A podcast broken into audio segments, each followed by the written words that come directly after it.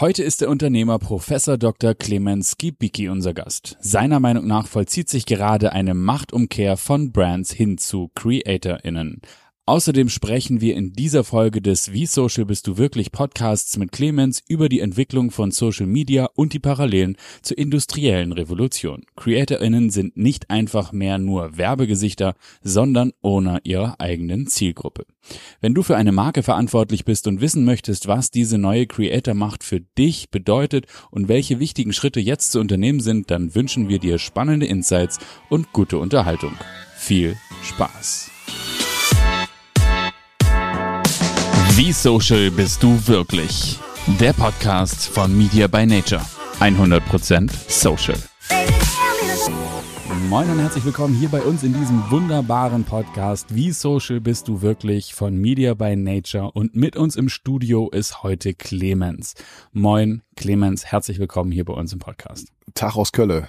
Wie geht es euch? Genau. Wunderbar.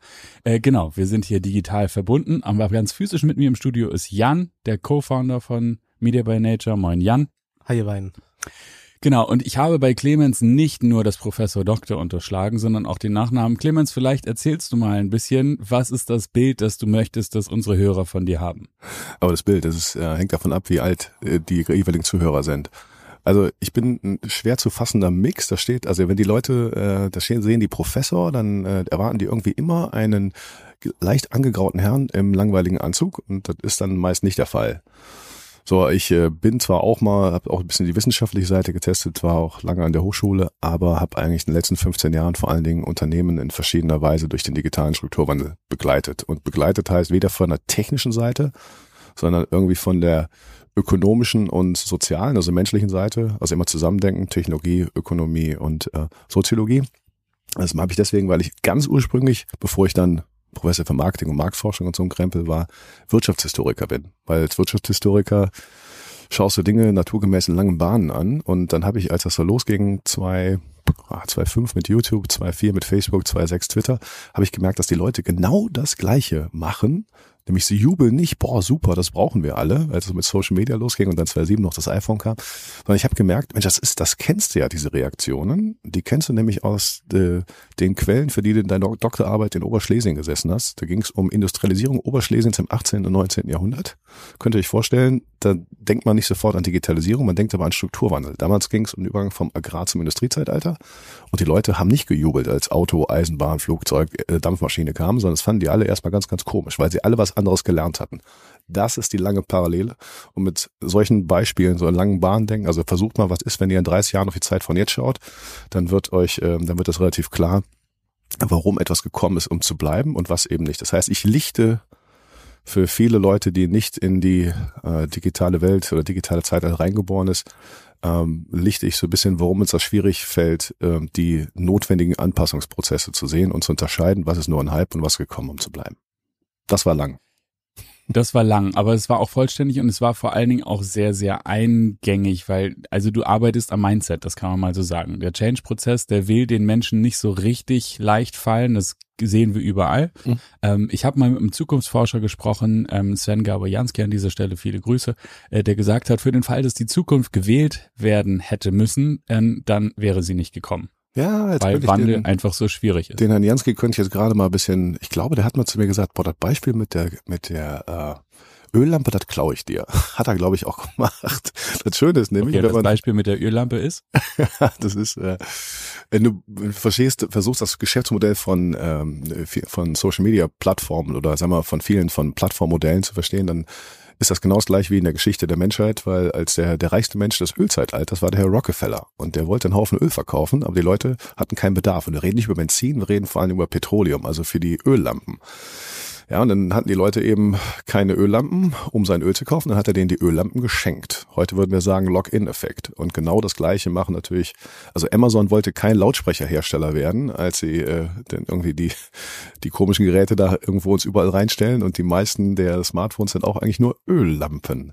Und Google Maps ist auch kein Geschäftsmodell, aber äh, sondern die Kosten bestehen, die trägt aber Google, weil das eben die Öllampe ist. Und so kannst du genau auf WhatsApp, bei Facebook und und und. Und so versuche ich das denen immer zu erklären, dass wir den im Industriezeitalter ist für einen etwas ein Produkt, der schaut da drauf, ich habe da Produktionskosten für, ich muss damit Geld verdienen. Der andere sagt, für mich ist nur ein Anlass, Daten zu sammeln. Und die füge ich zusammen zu Marktkenntnis und die andere Marktseite verstehen. Das ist mein Geschäftsmodell, lasse andere für bezahlen, weil sie es nicht haben.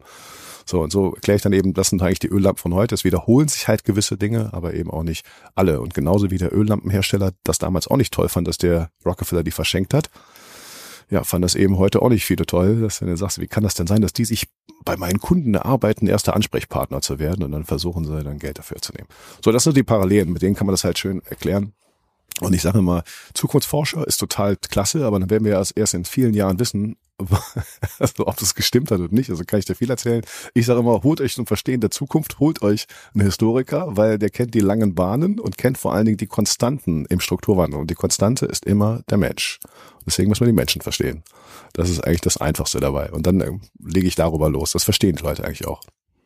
Was im Übrigen auch eine wunderbare Überleitung ist zu dem Kommunikationsanlass unter anderem für diesen Podcast, weil der Faktor Mensch natürlich gerade auch in unserem Agentur- und Creator-getriebenen Business eine Rolle spielt. Wir haben viele Schnittstellen mit unterschiedlichen Mindsets. Wir müssen arbeiten mit ganz unterschiedlichen Akteuren im Markt und ähm, Jan, mach mal eine kompakte Klammer auf zum Thema, wie social bist du wirklich mit Designer Doppeldeutigkeit. Was für eine elegante Überleitung. Ich sag's dir, das also heißt Profi. Einfach, Wahnsinn. Einfach Profi.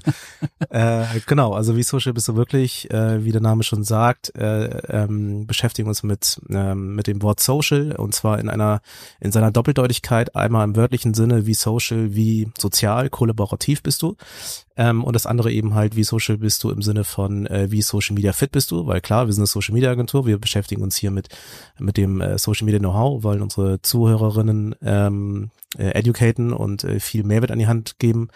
Und äh, genau, deswegen äh, werfen wir diese Frage auf und stellen sie auch direkt dann mal dem Clemens. Äh, Clemens, wie social bist du wirklich? Ah, ich mag die Doppeldeutigkeit des Begriffes, denn äh, so der Wahlspruch in meinem Netzwerk ist immer, social ist kein Kanal. Das ist immer so wichtig. Ja. Korrekt. Weil genau. die Unternehmen denken immer, die stellen immer die falschen Fragen. Ja, die, fragen dann so, äh, ja, äh, brauchen wir TikTok, brauchen wir Instagram? Und ich so, eine falsche Frage. Hast du verstanden den grundlegenden Wandel in der Kommunikation vom Massenkommunikationszeitalter zum Interaktionszeitalter? Hast du dir die grundlegenden Fähigkeiten zum Zuhören und Sprechen erarbeitet äh, und zu analysieren, so wie du es auf jeder von uns eben, meine langweiligen Beispiele sind immer wie auf einer Gartenparty, ne? Also Gartenparty, Messeparty, ist egal ob B2B oder B2C, du brauchst halt andere Fähigkeiten und das ist, hier geht's um Kunden oder Nähe zu Menschen, ob das Mitarbeiter oder Kunden sind, neu herzustellen und Social ist einfach, äh, Social Kanäle sind die Möglichkeit dafür. So, und aber im Kern geht's genau, was du gerade ähm, gesagt habt. Es geht natürlich um Zusammenarbeit, um Interaktion. Und äh, deswegen ist auch ein schönes, ich krieg's nicht genau hin, schönes Zitat von äh, ist er Willem vom Humboldt, glaube ich. Äh, am Ende ist es nur die Beziehung zu anderen Menschen, die den Wert des Lebens darstellen. Und äh, Social Media ist einfach nur die Möglichkeit dazu. Ja, und deswegen, wenn die Leute mal sagen, ich mache kein, ich mache kein Instagram, ich mache kein, dann sage ich, du machst auch kein Telefon. Du machst auch kein Fax, sondern da sind Menschen auf der anderen Seite und entweder du hast Lust, denen zuzuhören, mit denen zu interagieren und dich interessieren. Wenn dich deine Kunden und deine Mitarbeiter nicht interessieren, dann ist das, dann brauchst du das auch nicht. und dann gucken die immer ganz irritiert und dann, das, das ist immer so wie ich da in der Arbeit. Ich versuche, diese ein bisschen zu irritieren, um dann, damit sie dann klarer sehen und vielleicht auch mal ein bisschen über sich selber zu ähm, schmunzeln, weil ja, man, äh, wir unterliegen ja alle im gleichen Problem. Also ich bin jetzt 50, ich habe die ganze Social Media Story von Anfang an eigentlich. LinkedIn war glaube ich zwei, drei das erste, was mal so richtig bedeutend war. Dann noch irgendwie ein bisschen MySpace und so. Weil du dann siehst, dass natürlich jede Generation für das, was sie für die normal ist, dass sie immer wieder Probleme haben, sich anzuschauen. Ja, was ist das? Wie kann das denn sein? Und wer braucht denn das? Und ich ich kann doch auch ohne. Ja, also irgendwie als Snapchat kam, das waren so die ersten größeren dann wieder, dann habe ich gemerkt, Mensch, ich habe meinen Studenten damals die gleichen Fragen gestellt, die meine Kunden mir über Facebook gefragt, äh, die mich gefragt haben. Ja, brauche ich doch nicht, kann ich doch ohne. Und die Studenten damals, die haben gesagt, ich habe alle Studie, wir haben doch alle StudiVZ, wer braucht Facebook? Und jetzt ist halt TikTok das Ding. Und in fünf Jahren wird es was anderes sein. Es geht also um die grundlegende Fähigkeit, Collaboration oder eben Zusammenarbeit, Nähe neu zu definieren und eben zu interagieren, egal in welchem Kontext. Und da hängen immer Menschen auf der anderen Seite. Das ist ja auch das Schöne in einem Technologie technologiegetriebene Zeitalter. Und jetzt aber nochmal die Frage, du hast zwar, das ist alles total korrekt, aber jetzt wollen wir dich hier an die Wand nageln. Wie ja. social bist du dann, Clemens? Ja, ich bin halt, also ich muss mich natürlich beruflich mit allem in Details beschäftigen, aber ich bin halt eher der, der eben die Leute anholt, abholt, worum es da geht und überlasse mittlerweile die Umsetzung Spezialisten wie euch. Weil, äh, also ich selber ja, ich bin natürlich jeden Tag in sozialen Medien vertreten, aber das wandert halt, welche jeweiligen Kanäle wichtig sind, weil es eben davon abhängig, was dich, welcher Content und welche Zielgruppen da für dich interessant sind. Mittlerweile ist LinkedIn für mich das Interessanteste und Wichtigste im B2B-Kontext. Das hat sich jetzt verändert. Das war in der Tat ähm, bis vor, bis vor drei Jahren vielleicht noch eher sogar Facebook, weil die Leute, die in, mit denen ich zu tun habe, das sind ja meist, die schon in den Scheiteretagen sitzen, aber eben noch nicht verstanden haben, was da eigentlich so passiert. Wenn die einen Social Media Account hatten vor vier, fünf, sechs Jahren, dann waren die bei Facebook. Jetzt ist LinkedIn da sehr stark geworden, deswegen hat sich das verändert. Und ähm, ja, ansonsten, ne, ich versuche, ich habe, äh, also TikTok schmeiße ich regelmäßig immer wieder von meinem Handy, weil ich einfach dann merke, da kannst du dann doch zu lange hängen. Ja, weil du einfach siehst, der, ja, der Content Graph ist halt, funktioniert halt einfach wunderbar im Vergleich zum Social Graph bei den anderen Plattformen. Ist schon wirklich eine Zeitenwende, auch in diesen jetzt 15 bis 20 Jahren mich damit beschäftige, das zu sehen.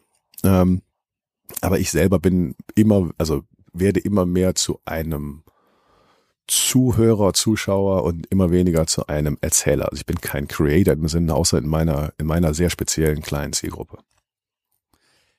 Das bringt uns genau zur nächsten Frage, nämlich du hast gerade schon gesagt, ein Stück weit eine Zeitenwende, auch gerade mit TikTok gekommen und alle sind im Moment noch dabei, es zu verstehen. Aber wenn man das mal im Aggregat sozusagen intellektuell beschreiben will, wir erleben so einen Shift von der Plattformökonomie hin zur Creator-Ökonomie. Wie siehst du diese Entwicklung? Was sind deine fünf Cents dazu?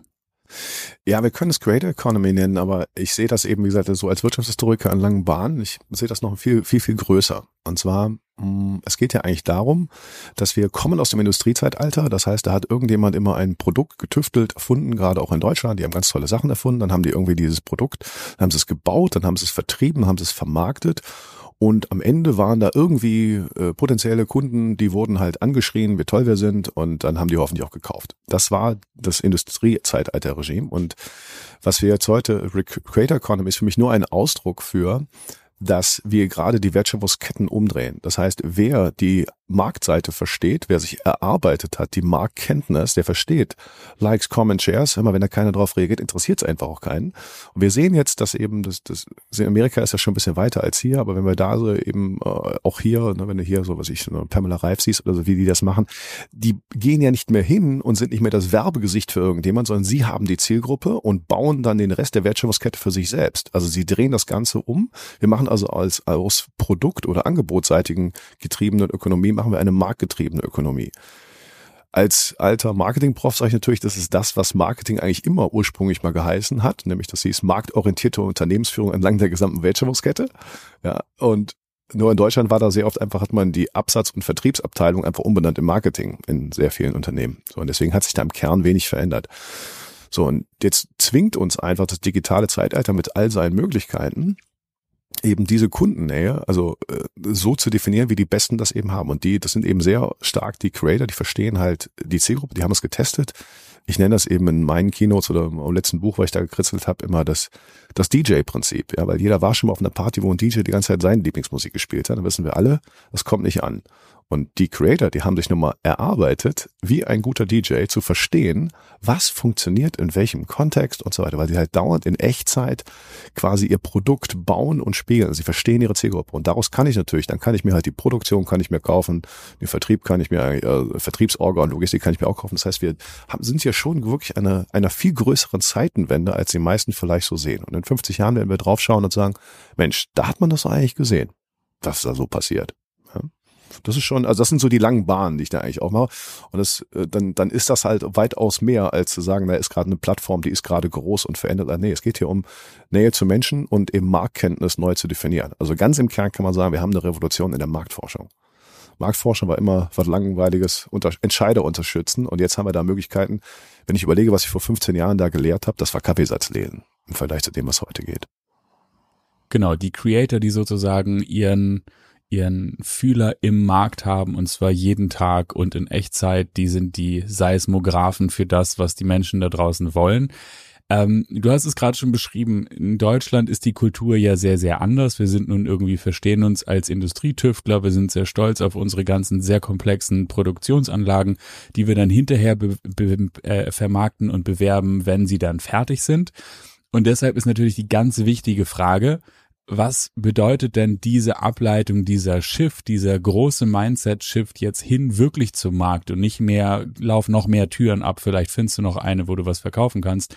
Ähm, was bedeutet das für Unternehmen? Das, das heißt einfach, dass Unternehmen werden das machen müssen, was Unternehmen zu allen Zeiten machen müssen. Sie müssen die Möglichkeiten von heute so einsetzen, wie, äh, wie es eben machbar ist. Und das heißt hier, die Fähigkeit, schneller, bessere Entscheidungen in den Augen der anderen Marktseite zu treffen, ist heute wesentlich davon abhängig, dass ich eben diese andere Marktseite, und die ist nun mal in der digitalen Welt heute versammelt, alles, was da reinwächst, wird ja nicht mehr rausgehen und die anderen kommen noch dazu. Das ist die, das ist eine Kernkompetenz.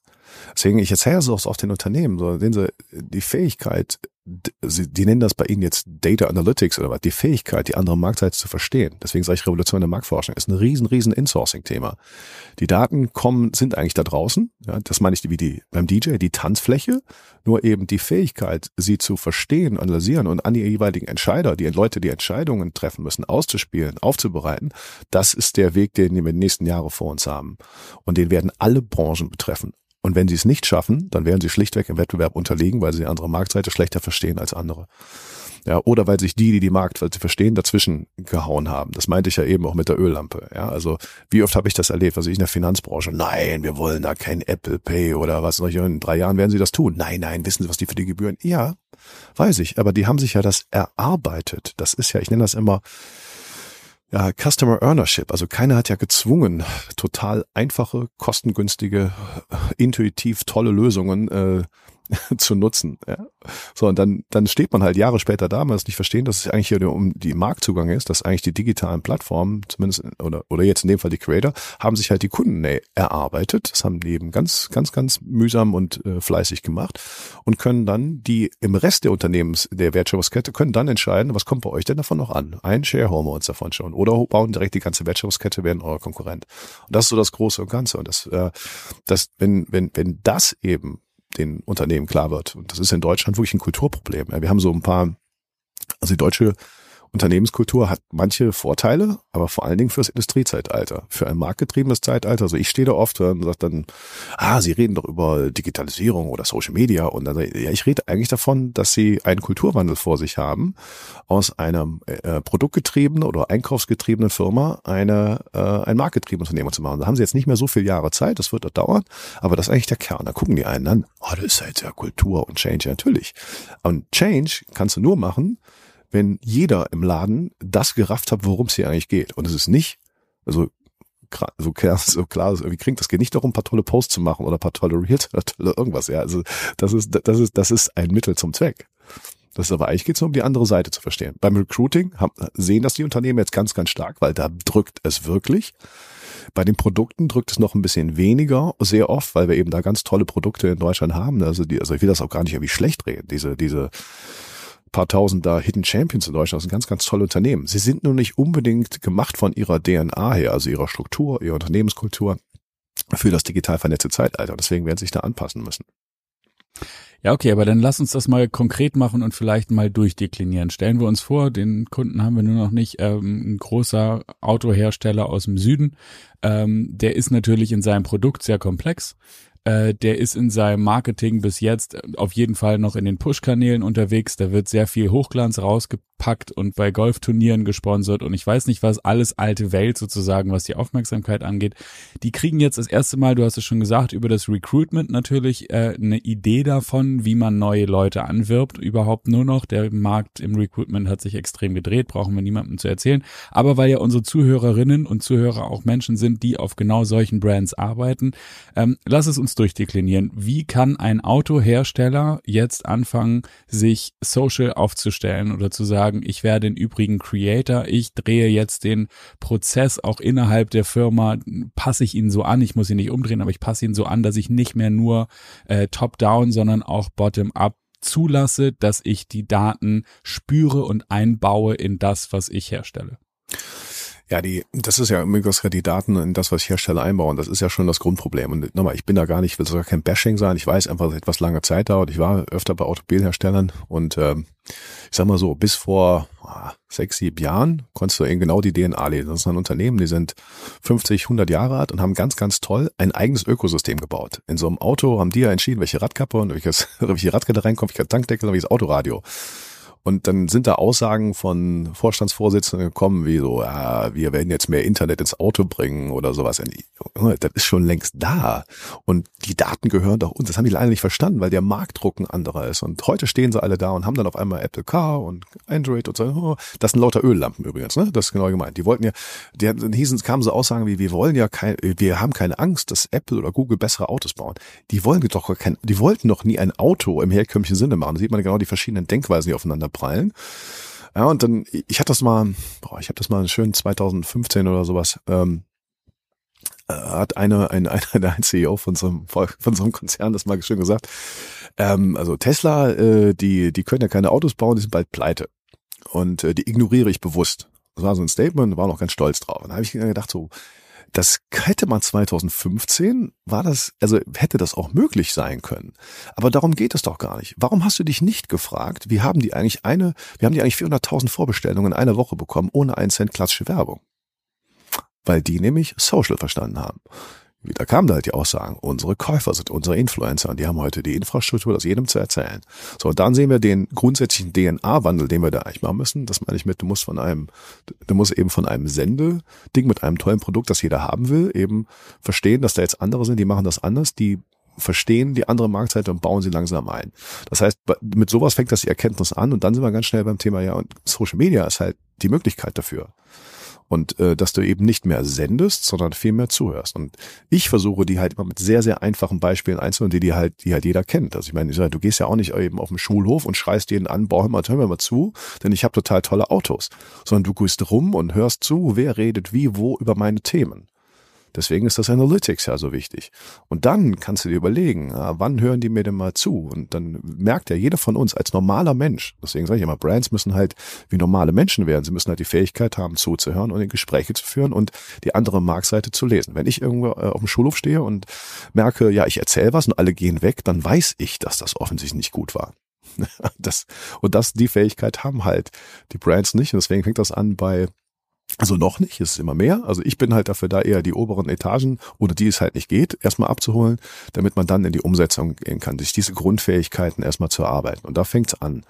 Und da fängt es ja eigentlich auch schon an, eben diesen, diesen Kern zu sagen. Hör mal, das ist, was früher Marktforschung war und dann irgend so große Marktforschungsfirma gemacht hat, wir machen da mal eine Befragung und so das muss ein Insourcing-Thema sein. Du musst also selber in die Fähigkeit zu verlagern, eben zuzuhören und zu sprechen. Du wirst immer noch genug spezial, spezielle Dienstleister brauchen, aber ich erlebe in den Unternehmen viel zu häufig, dass da viel zu wenig interne Kompetenz ist, weil irgendwie, ach, so FTEs, die schäumen wie das Weihwasser, ne? So machen wir lieber mal irgendwie alles extra. Nee, das ist eine Grundfähigkeit. So wie jeder von uns, wenn er eben auf dem Schulhof, Gartenparty oder sonst wohin geht, die Fähigkeiten hat zu lernen. Du bist ja auch mal Hauke oder Jan, seid doch mal mit 14, seid ihr irgendwann eine Party gegangen, habt, habt ihr euch auch überlegt, was ziehe ich denn an? Wie rede ich denn? Warum will ich eigentlich dahin? Wer ist denn da so? Und dann haben wir uns Stück für Stück von Party zu Party entwickelt. Und mit 25 wart ihr ein anderer. So, das passiert aber heute. Denn, also deswegen ist ja auch eine Veränderung in der Markenführung komplett. Ja, und das sehe ich einfach noch in viel zu wenigen Unternehmen. Deswegen fange ich immer an mit dieser Grunderkenntnis. Habt ihr eigentlich also wir, wir können jetzt gerne mal so ein bisschen anfangen, aber ihr braucht, ihr müsst intern mehr Kompetenz aufbauen, weil da draußen wird das Spezialwissen, muss ich euch ja nicht erzählen, das Spezialwissen wird ja immer, immer größer. Immer mehr Plattformen. Also ich kann ja nicht sagen, ja, wir haben ja ganz tolle Facebook-Posts gemacht, deswegen verstehen wir jetzt auch TikTok. Das ist das ist was völlig anderes. Ja, das ist genau wie, was ich, als wir vor zehn Jahren haben wir mal irgendwie die ersten Service-Channel auf Social Media aufgebaut für eine, meine damaligen Firma. Und da hieß es, wieso? Wir haben doch 2000 Leute im Callcenter, nehmen wir doch die. Das ist aber, das, also erste Frage, warum rufen die denn nicht da an? Warum, warum müllen die uns die Facebook-Seite mit ihren Beschwerden voll? Ja, weil die es können. Ja? Und dann müsst ihr da sein, genau. um zuzuhören und antworten zu können. Das ist was anderes als die Schulung für ein Callcenter. Also mussten wir denen erstmal dann das äh, ja, Community-Team oder wie man es dann genannt hat oder sowas aufbauen. So, und das sind ja, das sind erstmal die großen Weichenstellungen, bevor du dann in die Details gehen kannst. Das heißt, da muss erstmal, so, nur, so kriegst du nur die Veränderung hin, dass allen dort erstmal klar ist, worum es da geht. Ihr habt mich ja eben gefragt, wie Social äh, bist du denn jetzt ab so von den Kanälen? Also Collaboration. Was ist denn die Grundlage von Collaboration? Die ist schlichtweg, dass wir alle erstmal über das Gleiche reden. Ich komme in jedes Unternehmen und frage, und digitaler Strukturwandel, was sind für Sie die drei wichtigsten Themen? Und dann frage ich fünf Leute fünf verschiedene Meinungen. Wie will man denn eine einheitliche Strategie, einheitliches Ziel und Umsetzung bauen, wenn man also über was anderes redet? Das ist doch gar nicht machbar. Ja, und das, damit fange ich eigentlich an. Deswegen kannst du eben die, so paar der Themen, die wir jetzt gerade, ich gerade skizziert habe, die würde ich dann mit denen erstmal durchgehen. Und gerade wenn wir nur über Kommunikation reden, würde ich sagen, immer, hier geht's nicht um äh, Social ist eben kein Kanal, sondern hier geht's um Markenführung im digital vernetzten Zeitalter. Und die hat halt einen anderen Lied als, naja, guck mal, das Wording und die Farben und auf dem Plakat. Ich kann mich erinnern, da waren wir bei so einem Autohersteller ganz, ganz früh, da hieß es, nee, pass auf, also den, den Facebook- und Twitter-Button, der muss vom Plakat, der stört die Optik. Naja, okay, das kannst du so sehen, aber dann wirst auch dich genau. keiner finden, dass du auch da bist, um vielleicht mit deinen Menschen in Interaktion zu kommen. Das ist jetzt alles schon was fair, das heißt, das dauert natürlich, aber das Wissen diffundiert langsam und Change Management, aktives gestaltetes Management heißt, dass erstmal alle verstehen, das typische, das berühmte Warum, dieses berühmte Why, das sitzt in mhm. kaum einem Unternehmen. Und daran, wenn du daran arbeitest, also wenn die mich mal fragen, was soll man da als erstes machen? Ja, schnappen sie erstmal für die wichtigsten Leute ihrer Firma, dann reden wir alle über das Gleiche, dann haben die ein einheitliches Verständnis und dann müssen wir das eigentlich in die ganze Firma tragen. Dann sparen sich Jahre, dann sind sie so viel schneller. Und dann kommt aber oft sowas wie, ah, nee, nee, so Workshop und so brauchen wir nicht. Wir wollen erstmal ins Doing kommen. Finde ich total klasse an sich. Das ist aber das Gleiche. Ich sage dann immer so oft so, ja, okay, ich bin jetzt Architekt, ich komme jetzt gerade auf Ihre Baustelle, wir schauen dann mal so, und warum, wer soll hier eigentlich wohnen, was wollen wir da eigentlich bauen und so, sagen die, keine Ahnung, aber die Mauer haben schon mal angefangen, wir wollten mal ins Doing kommen. So, das passiert eigentlich. Ja, ja, genau. Ja, und das heißt, das heißt nicht, dass du nicht viel probieren sollst, aber du musst schon, solltest schon alle ein einheitliches Verständnis und klares Konzept haben, warum du eigentlich wie mit wem dort überhaupt interagieren willst. Ja, total richtig. Äh, du deutest gerade an, dass es äh, von oben kommt, ne? Ähm, mal das Thema Leadership aufgreifen, äh, weil die Strukturen in so einer Corporate, das wissen wir alle, die sind äh, lang und zäh und äh, bis es durchdiffundiert, ähm, ist es meistens auch schon wieder vorbei. Der Trend oder die, äh, die, die, die Richtung, in die sich das gerade alles entwickelt. Hast du aus deiner Praxis heraus einmal so richtig, wir haben ja wie gesagt äh, Markenverantwortliche, mhm äh, hier als Zuhörer und Zuhörerinnen, ähm, hast du da einmal so richtig einen, einen Praxistipp, den du geben kannst, ähm, was muss äh, die Führung tun, um eben halt das zu initiieren, dass das passiert. Also wirklich ähm, auf der Flugebene, wie du es gerade beschrieben hast, wunderbar. Das ist äh, da, da nur nur Kopfnicken hier auf unserer Seite. Ähm, aber gehen wir mal sozusagen einen Schritt tiefer. Was kann man initiieren? Was sollte man ins Rollen bringen konkret, damit das dann nachher auch in der Praxis im Marketingalltag stattfindet? Ja, nehmen wir die Magenverantwortlichen. Ähm, da ist auch muss man jetzt mal viel. Also wir reden heute über ne. Äh, Personal Branding und sowas. Das haben wir halt vor zehn Jahren nicht so genannt, aber es geht ja erstmal darum, dass natürlich jeder ein eigener Charakter ist und Führung hat ja genau was zu tun mit Nähe. Also ob wir jetzt hier über Produktmarken, Unternehmensmarken, Person äh, Personalmarken oder Arbeitgebermarken reden, ist ja immer das Gleiche.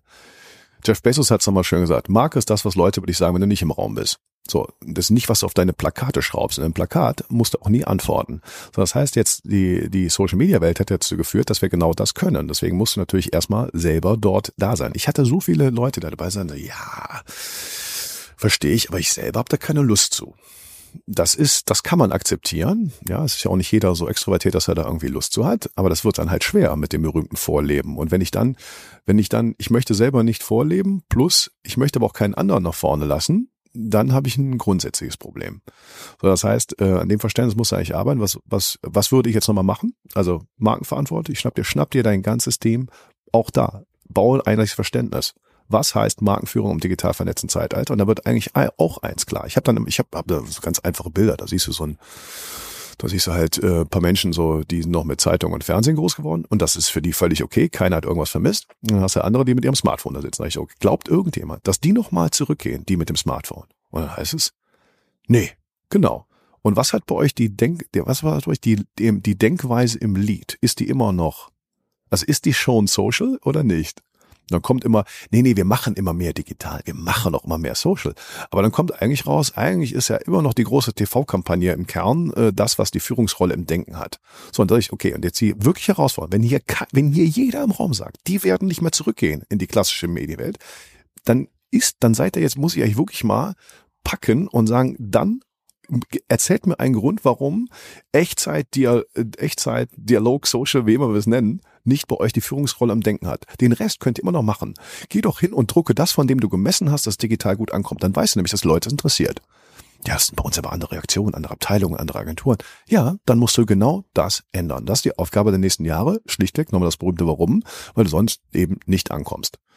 Ja, und dann könnte ich ja vorstellen, die ersten Jahre war ja oft sowas wie, nein, nein, also Social Media ist nichts für uns. Wir haben unsere tolle Kampagne dann auf YouTube gesetzt und hat kaum einer geliked. Ja, dann hast du jetzt rausgefunden, dass das auch schon früher keinen interessiert hat. Nur eben TV war halt nicht so interaktiv messbar.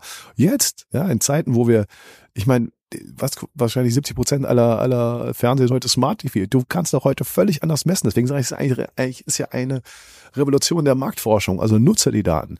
Ja, unser Reporting kommt alle zwei Wochen und so. Nee, das wird ein Echtzeitding sein. Und dafür musst du das eben das Verständnis haben, die Strukturen bauen. So, und damit, und die Verständnis darüber, damit würde ich immer anfangen.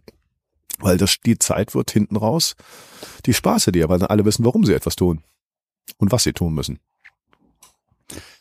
Total richtig. Dann geht's als nächstes natürlich um die Implementierung im, äh, im Unternehmen, dass die sowas wie ein Echtzeit, Echtzeit-Cockpit auch haben, wo sie dann ihre Entscheidungen dran ent, entlang orientieren können und so.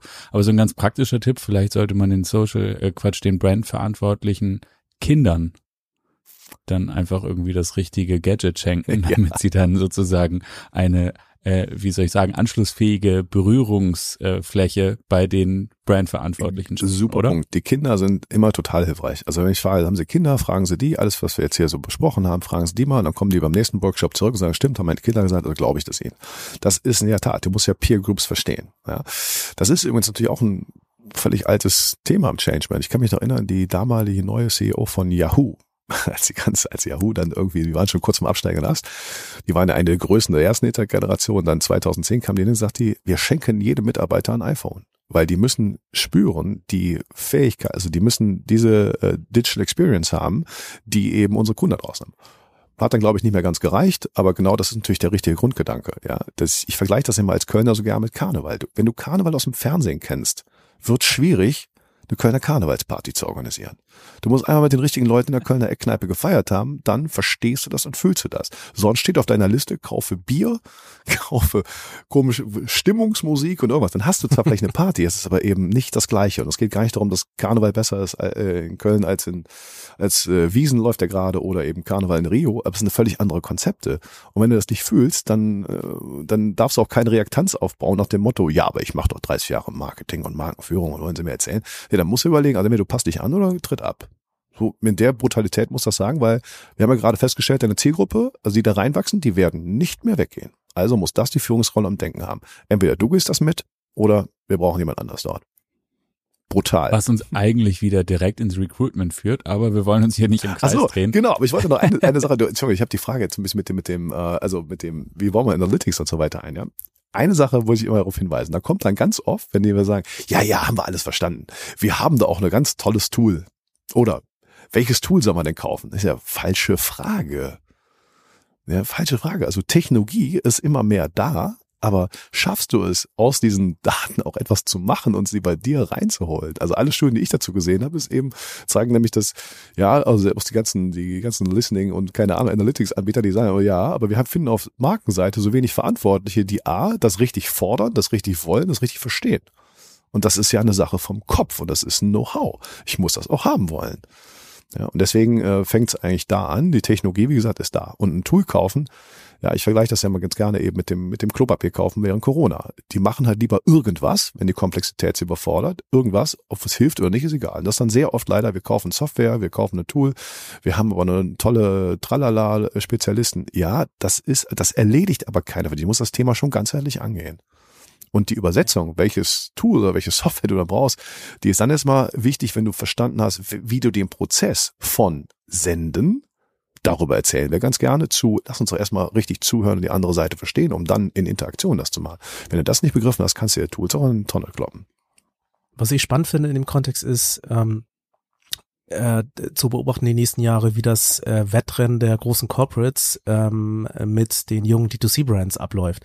Das weiß man heute noch nicht, aber meine, meine These, meine, meine Bet ist, dass es ähm, dass da auch viele große, große Marken, vielleicht nicht von heute auf morgen, weil was, was langsam gekommen ist, geht auch langsam meistens, ähm, obwohl sie Nokia, es geht auch schneller, aber insgesamt jetzt im Schnitt dauert das natürlich ein bisschen, deswegen ist es nicht ganz so offensichtlich, aber ich glaube, dass da ganz, ganz viele Marken da draußen, große Traditionsmarken, dass die nächsten Jahre sehr, sehr schwer haben werden und teilweise vielleicht sogar dann eben halt hops gehen. Ähm, wenn man sich nämlich dann jetzt die jungen, ganzen jungen D2C-Brands angucken, äh, anguckt, die auf TikTok groß geworden sind, auf Instagram groß geworden sind. Also damit meine ich gar nicht mal unbedingt jetzt die Pamela Reif, die jetzt irgendwie, keine Ahnung, whatever sich monetarisiert. Das, was wir für in, im Kontext der Creator Economy äh, besprochen hatten, was ja auch vollkommen richtig ist und was noch viel, viel, viel mehr wird, das finde ich auch sehr spannend. Aber das meine ich gar nicht mal, sondern ich meine wirklich junge Gründer ähm, im jungen Alter, die mit äh, den Medien groß geworden sind, die eben halt direkt mit dem Influencer-Game, mit dem Creator-Game groß geworden sind und jetzt, jetzt schon teilweise große Nummern sind, die sich in die in den LEH rein katapultiert haben durch ihre Macht sozusagen heraus aus dem aus dem Netzwerk heraus, weil da eben halt so viel Engagement drauf ist, viele Follower haben, was teilweise auch eine jetzt nicht unsere nicht eine Business KPI ist, das wissen wir so, aber es hat natürlich schon irgendwo eine Außenwirkung, ne, wenn man da jetzt irgendwie eine ein kleiner, weiß ich nicht, was ein Proteinriegel äh, 500k Follower hat oder eine Million Follower hat, dann kannst du damit zum äh, zu den Menschen, die listen, halt auch gehen und kannst du sagen, schau mal. Ähm, also diese Entwicklung finde ich super spannend und ähm, ich wünsche es natürlich keiner großen Brand, weil da hängen natürlich auch viele äh, viele Menschen dran, aber wenn die sich da nicht ändern, dann werden die, dann sind das die, also die jungen D2C-Brands von heute sind dann eben die großen Marken äh, von morgen. So, wie siehst du das? Siehst du da eine, eine tatsächlich echte Gefahr? Ähm, wie würdest du diese ja, Marktlage heute und morgen einschätzen? Das meine ich ja. Du musst die Fähigkeiten haben, die die, die Möglichkeiten von heute äh, und die nicht mehr weggehen halt, äh, die musst du halt perfekt beherrschen. Und sagen wir mal, also der Kern von Social Media ist ja das äh, ne, Cut out the man in the middle. Also es ist ja, ich sage mal, das Tollste ist ja, es war noch nie besser zu gründen, weil das ist die, wir leben in der hierarchielosesten Gesellschaft, äh, die es je gab es muss dich keiner, du musst nicht mehr Talent haben, dann entdeckt dich jeder und jemand und bringt dich in die Medien. Das ist jetzt weg. Das ist ja das Tolle an dieser Creator Economy. Und egal welches Produkt dahinter ist, ich werde selber eine Personal Brand und Social Media zeigt uns noch etwas. Ich folge halt nicht Media, sondern es ist Social. Menschen folgen Menschen. Das war im Kern auch nie anders. Wir hatten nur nicht die Infrastruktur dafür. Das meine ich ja immer. Weil es das Schöne ist als zurück. Ich sage immer, es wird sich nur das durchsetzen, was Menschen immer schon gemacht hätten, wenn es früher auch, wenn, wenn es schon möglich gewesen wäre. Ja, also diese ganze klassische Werbe, Anschrei, Kanal, Sendewelt wäre nie entstanden, wenn es die Möglichkeit von heute schon früher gegeben hätte. So schaue ich als Historiker da drauf. Menschen verstehen. Ja, Menschen haben immer schon Gespräche geführt. Es war nur, das, das war nur eben neu für, äh, die, für die Medien. Und deswegen, du hast ja gerade schön gesagt, das ist im Kern auch eine Marktmachtverschiebung. Die Karten sind völlig neu gewürfelt. Du hast eine LEH erwähnt. Ja, genau. Früher konntest du das tollste Produkt haben. Du warst ein Startup, dann musstest du erstmal, ja, wie kommen wir eigentlich in den Handel? Weil da war immer jemand dazwischen. Ich musste gelistet werden, irgendwelche Rabatte geben. Und heute, wenn ich, ein, wenn ich, ein, wenn ich einen guten Social Media Auftritt habe und sag, ey, ihr findet unser Produkt geil, ich kann euch jetzt direkt schicken, aber weißt du, geht doch mal zum Supermarkt XY sagt denen, dass, wir, dass ihr das Zeug hier haben wollt. Das ist eine Marktmachtverschiebung. Damit der Supermarkt sagt, okay, da muss ich nicht mehr mit dem Produkt, die, wenn, die, wenn meine Kunden das wollen, dann natürlich kriegen wir das. Das ist ja dieser Strukturwandel, den ich so eben so unfassbar spannend finde. Und das ist, wie gesagt, hierarchielos bis zum geht nicht mehr. Super viele neue Chancen. Und etablierte Unternehmen äh, werden sich eben das erarbeiten müssen. Und das sind die Wege, ist nicht, das ist nicht einfach, ne, muss man dazu sagen. Weil, wie gesagt, junge ähm, Startups, die eben dann auch Pers Personal Brands im Kern haben, wo Leute sagen, boah, die Leute finde ich ja richtig cool. In den meisten Unternehmen ist das eben, in den ganzen Corporates ist es halt nicht der Fall. Und du hast ja eben auch mal erwähnt, ne, da gibt es noch viele Egos dazwischen und immer meine Visitenkarte steht aber ein anderer Titel auf als bei dir. Dann sehen wir eben, was für ein Kulturwandel das eben auch ist. Ja, und wie, sagen wir mal, wie ungelenkt natürlich auch viele Menschen, die 20 äh, Jahre gelernt haben, in Hierarchien nach oben zu wandern und mal eine Pressekonferenz zu geben oder so weiter, sich dann auf einmal in Social Media tun. Und dann gibt's aber trotzdem die Naturtalente dabei, die eben dann immer schon gemacht hätten. Ja, guck mal, heute, nochmal, die ganzen Leute, die heute Creator, Influencer sind, vor 25 Jahren mussten die alle Journalisten werden, um viele Leute zu erreichen mit ihren Inhalten. Und dann haben die aber alle für Marken geschrieben, also für Medienmarken. Und dann brauchst du ja nicht mehr. Und das ist ja eigentlich die, die eigentliche Erkenntnis. Und du bist selber die Marke. Und du nimmst deine, deine, deine äh, Followerschaft mit, egal wo du dann hingehst. Und diesen, das im Kern zu begreifen, das finde ich einfach mega spannend. Deswegen D2C, ja natürlich, das ist, du brauchst keinen mehr dazwischen, wenn du was richtig Cooles hast. So. Die Perfektion, die dann Corporate da hat mit, mit Prozessen und Masse und so weiter und so weiter, äh, klar, das kannst du auch nicht immer matchen, das wird auch eine Zeit lang halten, aber ich glaube eben, es wird natürlich, es wird eine geben, die werden das, werden das Feld neu bestellen und andere werden sich von den großen Unternehmen, werden sich auch gut anpassen. Völlig normaler Strukturwandel. Ja, Ganz spannend, aber das müssen wir uns für die nächste Folge aufheben. Unbedingt die Thematik. Also einerseits Creator Economy, glaube ich, da können wir noch mal viel tiefer rein. Ich finde das einfach monsterspannend, was da passiert. Also die nächste Folge mit Clemens. Ja, ja, ja. unbedingt. also es weiß Clemens noch nicht, aber aber jetzt. Ähm, und äh, die Thematik der Medienlandschaft, die sich, wie die sich ändert, weil das, was du sagtest, dass dieses, dass es den Gatekeeper nicht mehr gibt, dass es den Spiegel, also klar gibt's ja heute noch die Bildzeitung und so weiter. Du musstest, wie du sagtest, früher Reporter werden, du musstest irgendeinen Chefredakteur haben, der an dich glaubte und dann wurdest du dann auch vielleicht irgendwann jemand mit einer Stimme, dann, dann kannte man dich vielleicht als Redakteur oder du wurdest nachher, weiß ich, was auch immer, ähm, ähm, eine größere Stimme im Fernsehen oder wie auch immer. Das alles gibt es nicht mehr. Das, das, das wird weniger oder, oder ist schon teilweise verschwunden und auf einmal wird ein, ein einfach ein Creator aus irgendeinem, keine Ahnung was, aus Lüneburg, äh, Nähe, äh, nahe Hamburg, wird auf einmal zum großen Creator auf TikTok oder auf Instagram. Und das sind natürlich ganz, ganz andere ähm, Mechaniken, die jetzt passieren und vor allem öffnet äh, Tür und Tor für diese vielen ähm, talentierten Menschen da draußen, die teilweise früher eben irgendwo, aus welchem Grund auch immer, äh, vor irgendeiner Tür gescheitert sind. Ähm, das ist ganz spannend, aber wie gesagt, vertiefen wir nicht weiter, das müssen wir beim nächsten Mal machen. Ähm, auf jeden Fall viele spannende Insights. Ja, gerne, machen wir weiter. Aber Medien können wir nochmal echt viel, oh, Medien und Agentur und Werbelandschaft, wie es das verändert hat. Ja, allein das Wort Werber zum Beispiel. Ja. Werber. Und wir haben genau. Agenturpreise bekommen und keine Ahnung. Also die KPIs haben sich ja völlig geändert. Und das ist den, und du hast gesagt, das gibt's nicht mehr. Nee, es gibt es schon noch, ist nur ein Auslaufmodell. So. Ja, genau. Und die, die, die werden ja wahrscheinlich auch noch ein paar Tage Geld verdienen. So ist es nicht. Natürlich. Also gute Nachricht an alle Dinosaurier da draußen. Ihr werdet noch eine ganze Weile bestehen. Aber euch gehört nicht die Zukunft. Ja das, so. ist ja, das ist ja das Trügerische, dass es dann schon immer noch ein bisschen funktioniert und dann fühlt man sich ja bestätigt, ja, es geht ja noch, aber man, wenn man sich sozusagen die große Kurve anguckt auf einer, aus der Vogelperspektive, dann sieht das dann eben anders aus, nur gibt es die nicht, die muss man sich eben halt vors geistige Auge holen und das ist dann manchmal ähm, nicht im Sinne aller. Genau das. Also ich kann ja auch nur sagen, aus meiner Erfahrung, als ich damit angefangen habe, eben so 2005, 2006, 2007, ich sage mal, in fünf Jahren ist das Thema noch durch. Nein, es dauert sehr, sehr lange. Das ist dann auch die mhm. Demut des Alters, kann ich dann sagen, wo du aber weißt, nee, es dauert dann doch länger. Und wie kannst du den Prozess beschleunigen? Aber am Ende musst du ja nur erkennen davon, was ist unausweichlich, weil es einfach eine ökonomische und menschliche Logik dahinter ist, die durch Technologie befähigt wird. Und dann weißt du auch, wo es hingeht. Deswegen meine ich, du brauchst eigentlich also Zukunftsforschung hat sehr viel mit Würfeln zu tun. Hier, ich gehe einfach auf die langen Bahnen und dann wird das eigentlich ziemlich klar, wo es hingehen wird. Und dann gibt es Leute, genau. die werden sich anpassen, Komm. andere nicht. Kommen wir zum Schluss nochmal zu Schumpeters Reiterhosen, ne? In the long run, we're all dead. Okay, aber so weit wollen wir nicht gucken, sondern ganz konkret äh, in die nächsten, in die nächste Folge mit dir. Ich danke dir auf jeden Fall für heute und diese ganzen Insights. Wir könnten noch ewig weitermachen, aber wir haben uns irgendwann mal das Format, in die Formatlänge haben wir uns eigentlich so bei 35 Minuten eingerastet. Das wollen wir jetzt einigermaßen einhalten. Wir danken dir da draußen fürs Zuhören und für dein Interesse für den Fall, dass wir eine Frage nicht gestellt haben, die wir aber Clemens unbedingt stellen wollen, dann schick sie uns bitte gerne per E-Mail. Dann werden wir das in der nächsten Nachfolgefolge mit Clemens nachholen. Danke Jan und bis An zum nächsten Mal. Podcast at mediabynature.de. Ah, danke. Da war sie. Ansonsten unten in den Show Notes. Danke, Clemens. Vielen Super. Dank. Bis dann. Hat Spaß gemacht. Bis Ciao. bald. Tschüss. Tschüss. Wenn du keine Folge von unserem wunderbaren Podcast verpassen möchtest, dann verpass jetzt bitte nicht diesen Podcast hier zu abonnieren und darüber hinaus findest du auch in den Shownotes unsere Website für weitere Infos oder Kontaktaufnahme, eine E-Mail-Adresse. Schreib uns gerne an podcast at mediabynature.de oder finde unsere Website unter www.mediabynature.de. Wir freuen uns auf dich. Bis gleich.